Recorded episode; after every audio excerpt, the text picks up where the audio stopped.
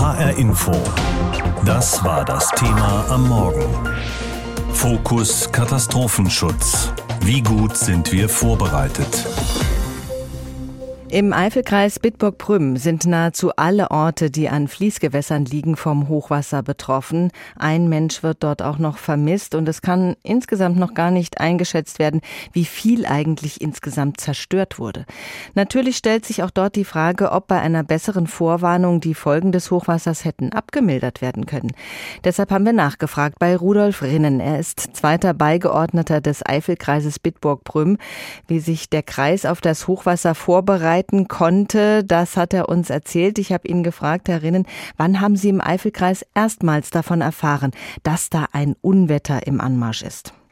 Ja, wir haben also mit meinen Leitungskräften bin ich im ständigen Austausch und am 10. und 11.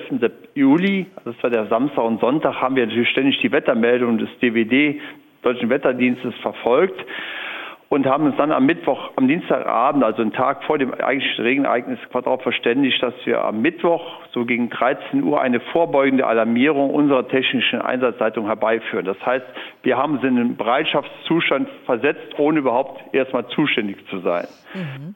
Ich war dann um 13 Uhr selber vor Ort in unserem Katastrophenschutzzentrum. Dort war bereits alles aufgebaut. Die technische Einsatzleitung war bereits besetzt und habe dann mit den Verbandsbürgermeistern telefoniert und habe gesagt, so wie es jetzt aussieht, werden wir ab 16 Uhr die Leitung der Einsätze übernehmen, zentral aus Bitburg für den Eifelkreis.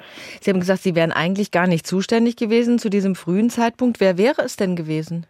Normal sind bis dahin die Verbandsbürgermeister mit ihren Wehrleitern zuständig für alle Hilfsleistungen, die sich in ihrem jeweiligen Verbandsgemeinde ereignen. Ah, aber von denen kam nichts.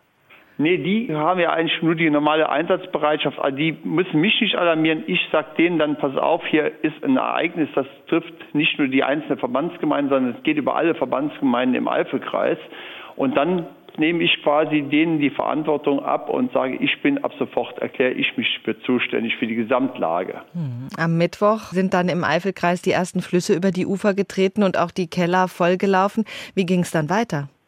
Ja, also nachdem wir dann um 13 Uhr gesehen haben, dass die Pegel steigen, wir haben die ersten Hochwassermeldungen reinbekommen von den Pegelmessstellen, haben natürlich auch gesehen, was in dem Stausee in Bitburg los war. Und dann haben wir gesagt, ich rufe die Bürgermeister an, wir übernehmen ab 16 Uhr und dann habe ich ab 16 Uhr quasi den Katastrophenfall einer Viererlage ausgerufen. Das heißt, ab dem Zeitpunkt war dann das Katastrophenschutzzentrum die technische Einsatzleitung für alle Hilfs Einsätze im Eifelkreis verantwortlich.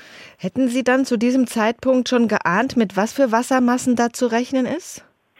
Also was sich dann von Mittwoch auf Donnerstag abgespielt hat, damit habe ich natürlich nicht gerechnet, aber wir haben gemerkt, da kommt was auf uns zu, weil die Pegel der obersten Flüsse, also die weiter nördlich gelegenen Flüsse, wo sie eigentlich nur Rinnsale haben, die haben schon enorme Steigerungen gezeigt und da haben wir natürlich direkt gesagt, hier kommt was auf uns zu, kommen erhebliche Wassermassen und da wir natürlich auch dann vor Ort gemerkt haben, dass es ein großflächiges Regenereignis ist, also nicht nur so punktuell, wie wir es vor drei Jahren hatten, dann haben wir natürlich gesagt, so jetzt müssen wir aber wirklich hier rangehen. Und das hat natürlich auch dazu geführt, dass ich dann abends um 20 Uhr den Katastrophenfall 5 ausgerufen haben. Das ist die höchste Stufe. Das heißt, wir können auf externe Kräfte zugreifen. Das ist eine große Katastrophenlage. Und dann wird natürlich auch die ADD mit eingespannt. Dann geht es bis ans Land rein. Dann können wir landesweit Einheiten anfordern, weil die Lage natürlich immer bedrohlicher wurde. Hm.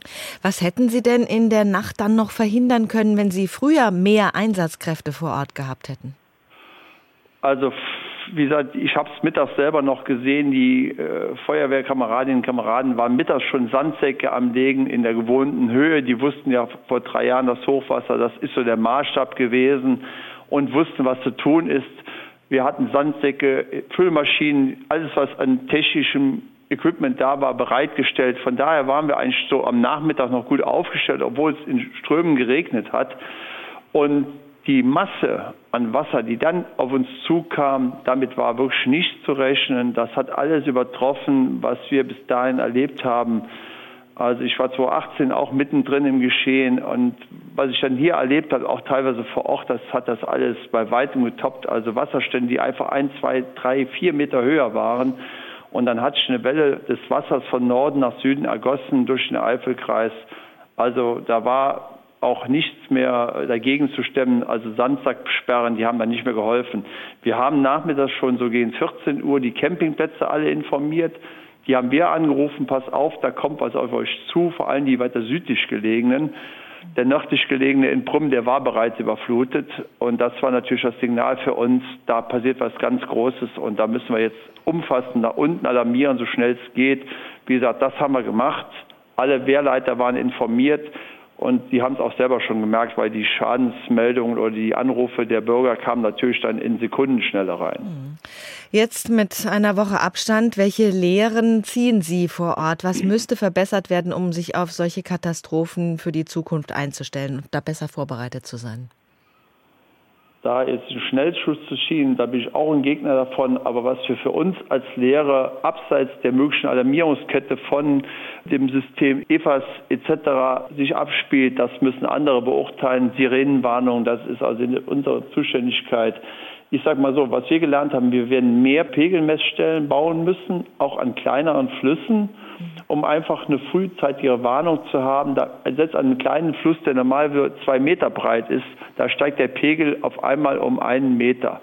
Dann wissen wir, da kommt so viel Wasser, das kann man dann hochrechnen, wie viel Wasser dann in unsere Flüsse weiter unterhalb reinfließt.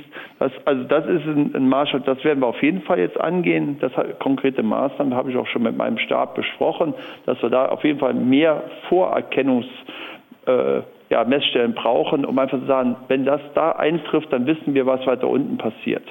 Und dann haben wir noch drei, vier Stunden Zeit, weiter unten zu reagieren, Campingplätze zu räumen, die Leute zu warnen, mit äh, Funkdurchsagen durch den Ort zu fahren, dann kommt was. Wenn es dann nicht so kommt, ist es gut gewesen, aber wenn es dann kommt, ist jeder darauf vorbereitet. Sagt Rudolf Rinnen, zweiter Beigeordneter des Eifelkreises Bitburg-Prüm. Er hat uns erzählt, wie die Katastrophe abgelaufen ist und wie unfassbar groß die Wassermassen waren.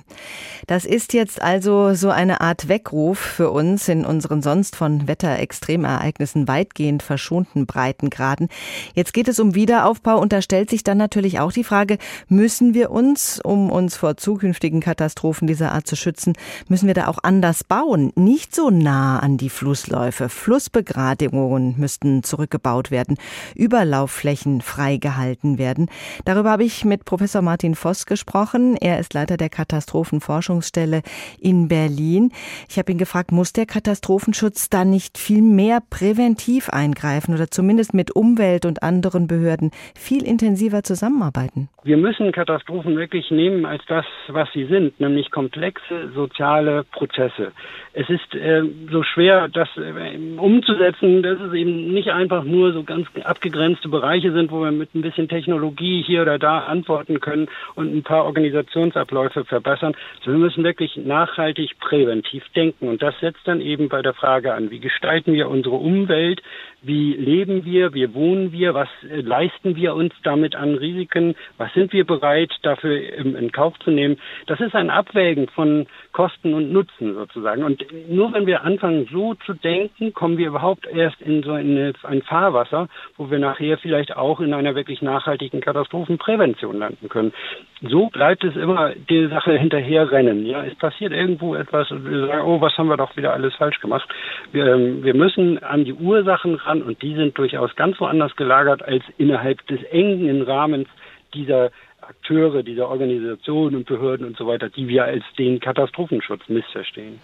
Diese Hochwasser jetzt, glauben Sie, die waren so eine Art Weckruf für uns in unseren sonst von Wetterextremereignissen weitgehend verschonten Breitengraden? Wird uns das dann eben nochmal neu sensibilisieren, auch für die Folgen des Klimawandels und dafür, dass wir anders agieren müssen im Vorfeld? Ich glaube doch, dass man nüchtern eigentlich erstmal sagen muss, dass die sozialwissenschaftliche Forschung der letzten Jahrzehnte vor allem gezeigt hat, dass Gesellschaften ziemlich lernunwillig sind, da wo es um Fragen geht, die ja nicht wirklich bequem sind. Also da, wo es irgendwo Einschnitte bedarf, wo es ein, ähm, ja nicht direkt nur den Nutzen auf den ersten Blick generiert, sondern erst auf den zweiten oder den dritten. Aber erstmal muss man dafür Einschränkungen in Kauf nehmen. Und auf der anderen Seite meine ich doch über die letzten Jahre, und das, da bin ich natürlich nicht alleine, das sehen auch viele andere Kollegen so, dass sich die Großwetterlage, vielleicht das falsche Bild in diesem Zusammenhang, aber doch zu ändern beginnt, ähm, dass man eben sieht, naja, wir, wir leisten uns einfach etwas auf Kosten der Zukunft. Wir gehen mit unseren Ressourcen nicht so um, wie wir es ähm, eben sollten. Das kommt in der Breite der Gesellschaft an und das hat natürlich dann durchaus das Potenzial, auch ähm, zu einem nachhaltigen Lernen, zu einem wirklichen äh, grundlegenderen Wandel. Aber vorsichtig bin ich sicherlich damit zu sagen, das äh, kommt nun bei dieser Katastrophe heraus. Ich fürchte, wir müssen noch ein oder zwei oder dreimal wieder gegen die Wand. Die gewaltigen Regenmengen, die zur Hochwasserkatastrophe in Teilen von Rheinland-Pfalz und Nordrhein-Westfalen geführt haben, die waren präzise vorhergesagt worden. Vor allem in den Flusstälern der Eifel sind dennoch viele Menschen von den Wassermassen überrascht worden und ertrunken. Haben die Wetterwarnungen also doch nicht funktioniert? Wolfgang Hetfleisch über komplexe Prozesse und lebenswichtige Entscheidungen im Katastrophenschutz. Die Katastrophe kam nicht ohne Vorwarnung. Mehr als zwei Tage bevor der sintflutartige Regen in der Eifel und im Bergischen Land Bäche in reißende Flüsse verwandelt hat, war beim Deutschen Wetterdienst in Offenbach klar, es kann schlimm werden. Die Prognosemodelle hatten laut DVD-Sprecher Andreas Friedrich schon am Montag voriger Woche gezeigt, dass da eine ganz extreme Wetterlage kommt mit Starkregen.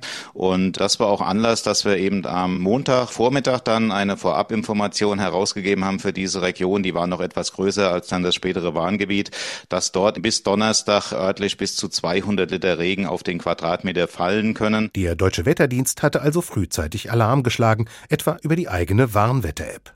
Verbreitet wurden die Hinweise auch über die Warn-App Nina und das modulare Warnsystem, kurz MOVAS. Der Wetterdienst betreibt außerdem das Infoportal Fevis. Es ist eigens für den Katastrophenschutz entwickelt worden und liefert Friedrich zufolge die genauesten Daten. Dann gehen die nochmal gezielt und äh, zum Teil auch mit dezidierteren Informationen an die Leitstellen, an die Katastrophenschutzstäbe. Und was man ja auch noch wissen muss, diese Vorhersagemodelle gehen auch alle sechs Stunden an die Hochwasserzentralen der Länder. Und die Kollegen, das sind dann Hydrologen, berechnen dann Pegelstände oder Hochwasserfluten an den Flüssen. Zu beurteilen, was die Fluten zum Beispiel in einem Talkessel in der Eifel anrichten können und was zum Schutz der Bevölkerung Bevölkerung zu tun ist, sei nicht Aufgabe des Wetterdienstes, betont Friedrich.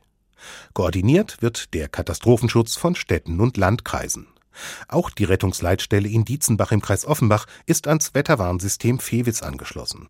Leiter Ralf Ackermann, der Präsident des Hessischen Feuerwehrverbands, zeigt auf zwei große Bildschirme. Hier können Sie anschauen, welche Zellen entstehen Allerdings ist es immer so die Frage, ab welchem Moment reagieren sie wie. Vor knapp zwei Jahren hat ein Sturm mit Orkanstärke im Kreis Offenbach eine Spur der Verwüstung hinterlassen. Die Superzelle hatte sich sehr schnell aufgebaut, die Vorwarnzeit war minimal. Auch angesichts dieser Erfahrung sieht Ackermann frühe Schuldzuweisungen an die Krisenstäbe im Hochwassergebiet kritisch. Wir müssen uns die Informationen holen und Entscheidungen treffen. Sie sehen manchmal eine dynamische Lage, die sich innerhalb von Minuten ändert. Und dann die Entscheidungen zu treffen, ist nicht einfach. Ein Schwachpunkt ist aus Ackermanns Sicht, dass vor der Flutkatastrophe keine Warnmitteilung an alle Mobiltelefone im Gebiet verschickt werden konnte. Was sich in den Niederlanden und anderswo bewährt hat, gibt's in Deutschland nicht. In einem Einzugsbereich wird automatisch von Seiten des Staates alarmiert. Das fehlt bei uns. Und das ist etwas, was unserer Auffassung nach, auch meiner persönlichen Auffassung nach, geändert werden muss. Mit Warn-Apps und Handyalarm sind natürlich nicht alle Menschen zu erreichen. Deshalb müssen auch Rundfunkanstalten reagieren, wenn es ernst wird. Und auch die vielerorts schon abmontierten Sirenen haben noch nicht ausgedient, sagt Andreas Friedrich vom Deutschen Wetterdienst. Wenn man abgeschnitten ist vom Handynetz oder vom Stromnetz, dann hat man ein Problem, jetzt so eine Warnung über eine App zu bekommen, egal ob es unsere eigene Warnung ist oder Nina oder wie sie alle heißen. Also ich denke, dass so Sirenensysteme da sicherlich äh, unterstützend hilfreich sein können. Und so wie ich es jetzt gehört habe in den letzten Tagen, ist es ja auch schon eine Erkenntnis aus dieser Katastrophe, dass man dort versucht, jetzt Verbesserungen wiederherzustellen.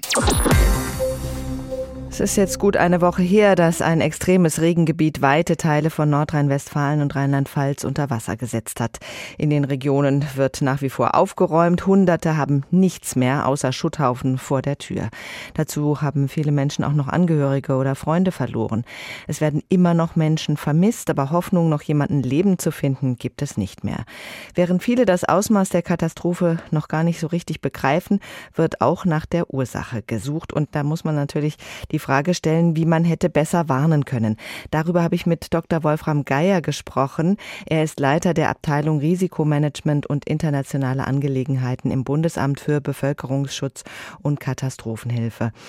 Herr Dr. Geier, warum wurde die Bevölkerung in den betroffenen Gebieten nicht ausreichend gewarnt? Warum wurde nicht evakuiert, wenn man doch ahnte, welche Wassermassen darunter kommen würden? Also zum einen, äh, das sagen alle Meteorologen, hat man äh, je, nach Region nicht genau gewusst, was tatsächlich passiert. Äh, wenn man sich die Topografie im Ahrtal anguckt, ganz speziell, und äh, die Großflächigkeit, auf der dieses Starkregenereignis dann letztendlich äh, ausgelegt war, das war eine völlig neue Situation und äh, das gibt äh, von der hydrologischen äh, Sicht her gesehen oder ergab von der hydrologischen Sicht her gesehen eine äh, Wasserkraft, eine Wassermenge und eine Wasserkraft, auf die grundsätzlich die Region nicht ausgelegt war. Der Hochwasserschutz in der Region, äh, der ist auf etwa drei Meter, zwischen drei und vier Meter maximal ausgelegt. Und wir hatten dort Wasserstände von acht bis neun Meter. Also da sehen Sie schon, äh, auf was Hochwasserschutz ausgelegt war und was dann tatsächlich bei diesem absoluten Extremereignis passiert ist. Ich spreche jetzt ausdrücklich vom A-Gebiet. Mhm. Die also, Warnung, die Warnung, ähm, äh, die Warnung äh, ist durch verschiedene äh, Warnmittel äh, durchaus erfolgt. Wir sind momentan alle, also die zuständigen Stellen, äh, lokal beziehungsweise Land und Bund, äh, an einer Analyse dran, was, wo, wie gewarnt worden ist.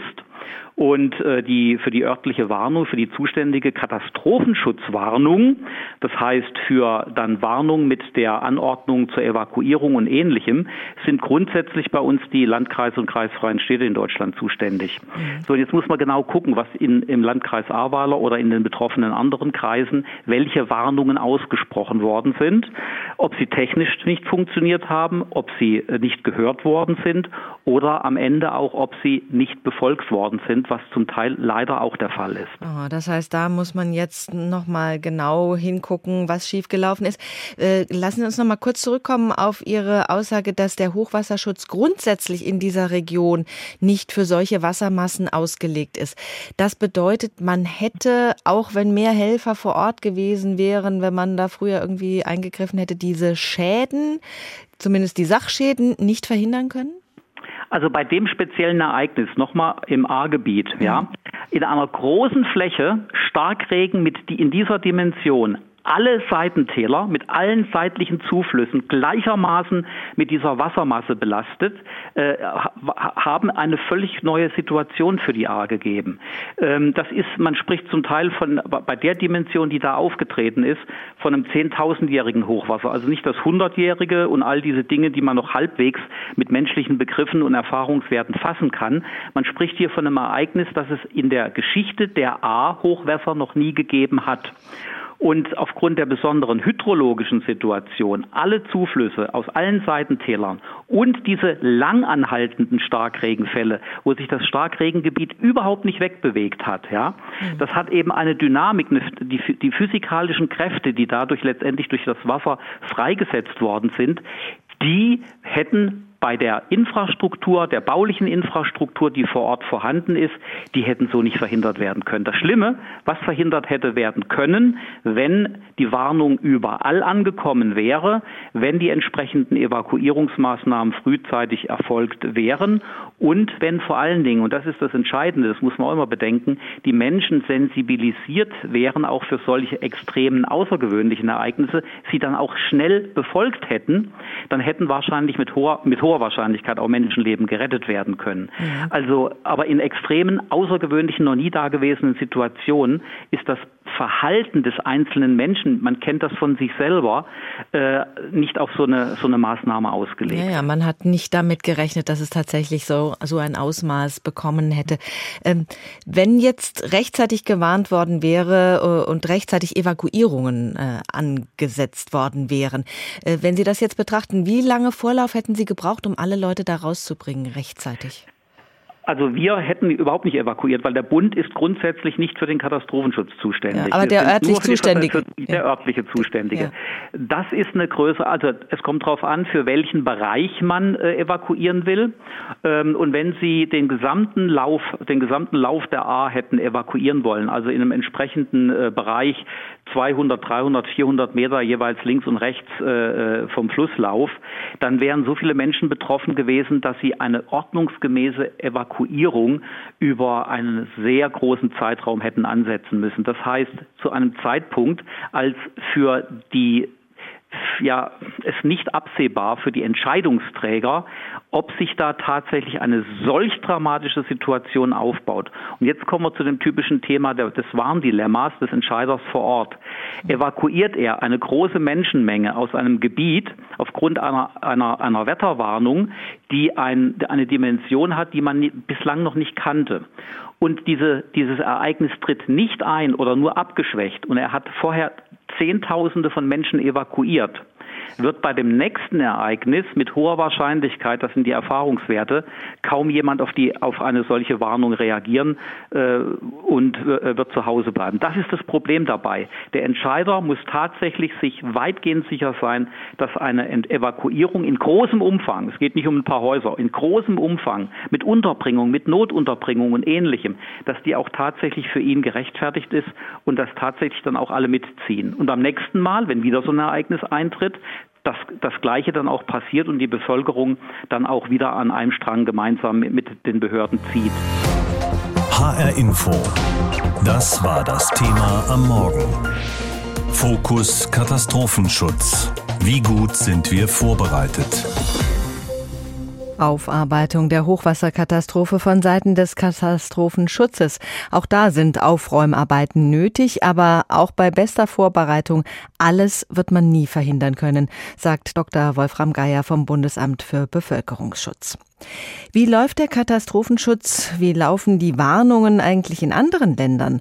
Wir haben in den USA, in Japan und Frankreich nachgefragt. Wenn sich in einem Bundesstaat der USA zum Beispiel ein Wirbelsturm ankündigt, dann vibriert plötzlich das Handy und dann kommt dieser ohrenbetäubende Warnton gefolgt von einer Automatenstimme, die genaue Anweisungen gibt, wann genau der Sturm wo einschlägt, welche Orte evakuiert werden und wie schwer die Zerstörung erwartet wird. A hurricane warning remains in effect for the northwest Oregon and Washington coast. Solche Alarmmeldungen regeln in den USA die Bundesstaaten für sich. Erst wenn die Dramatik zu groß ist, wie etwa im Jahr 2005 beim Wirbelsturm Katrina, der als verheerendste Naturkatastrophe der Vereinigten Staaten gilt, dann können die Staaten zentral zentrale Hilfe von der Regierung in Washington DC anfordern. Da kümmert sich dann die FEMA drum, die Federal Emergency Management Agency. Diese Behörde gibt auch Broschüren heraus. Da steht dann zum Beispiel drin, wie man einen Überlebensrucksack packt, dass man zum Beispiel in Erdbebengebieten keine schweren Regale oder Bilder über Betten anbringen soll oder dass man immer geladene Batterien im Haus haben muss für den Fall eines Stromausfalls. Und Katastrophenschutz ist Teil des Unterrichtsstoffs in den Schulen. Dass das Militär aushilft, so wie in Deutschland gerade die Bundeswehr, ist in den USA übrigens ein Tabu. Im Inland hat US-Militär nichts zu suchen. Aus Washington, Stefanie Germann. Als eines der am meisten erdbebengefährdeten Länder der Welt wird Katastrophenschutz in Japan großgeschrieben. Kinder lernen schon von klein auf, wie sie sich verhalten müssen, wenn die Erde mal wackelt. Regelmäßig halten Kommunen dazu auch Katastrophenübungen ab, übrigens auch auf Englisch für Ausländerinnen und Ausländer. Zusätzlich gibt es ein Handy-Frühwarnsystem. Dann ruft eine gleißend hohe Stimme Tishin, Tishin des. Erdbeben, Erdbeben. Aber leider ruft sie manchmal auch gar nicht und manchmal, wenn nichts Schlimmes passiert ist. Jeder Bürger weiß, wo er sich im Falle eines Unglücks hinbegeben kann. Sehr schnell werden dann in Schulen oder anderen öffentlichen Einrichtungen Notunterkünfte bereitgestellt. Das gilt natürlich auch für Hochwasser, denn auch das erleben einige Regionen Japans regelmäßig. In den vergangenen Jahren hat der Starkregen deutlich zugenommen. Nach dem Seebeben mit Tsunami vor zehn Jahren hat die Regierung viele Orte an der japanischen Ostküste mit hohen Wellen zubetoniert. Dafür wurden auch Flussläufe begradigt, was längst nicht allen gefällt und Bürgerinitiativen als kurzsichtig kritisieren. Katrin Erdmann, Tokio. In Frankreich gibt es keine allgemeinen Warn-Apps für Katastrophenlagen. Vereinzelt gibt es die sogenannten Tele-Alert, bei denen Kommunen oder die Präfekturen der Departements SMS-Nachrichten verschicken, so ähnlich wie Mobilfunkanbieter das sonst machen. In der laufenden Corona-Krise wurde das bereits angewandt. So bekamen nach Frankreich einreisende Deutsche beim Übergang in das französische Handynetz zwischendurch mal eine SMS zugeschickt, um sie über die Testpflicht zu informieren. Ein für die Betroffenen etwas befremdlicher Vorgang. Eine zentrale Rolle bei der Alarmierung kommt dem nationalen staatlichen Wetterdienst Meteo France zu. Bei Hochwasserrisiken oder der Gefahr von besonders starken Gewittern gibt es frühzeitig Warnungen nach Ampelschema, gelb, orange und schließlich rot. Diese Werte werden lokal für jedes der 96 europäischen Departements ständig abgedatet, also vergleichbar Landkreisebene. Und die Nachrichten im Radio und Fernsehen beziehen sich kontinuierlich auf diese Einstufungen von Meteo France. Das Krisenmanagement erfolgt dann nach einer gesetzlichen Vorgabe im Wesentlichen zwischen den Bürgermeisterämtern und den Präfekturen der einzelnen Departements, die den direkten Draht zur Zentralregierung in Paris haben und bei Bedarf Evakuierungen und Hilfsmaßnahmen in Gang setzen können. Kai Rinecker, Paris. Wie läuft es mit den Warnungen in anderen Ländern? Wir haben in den USA, in Japan und in Paris in Frankreich nachgefragt. HR Info. Das Thema. Wer es hört, hat mehr zu sagen.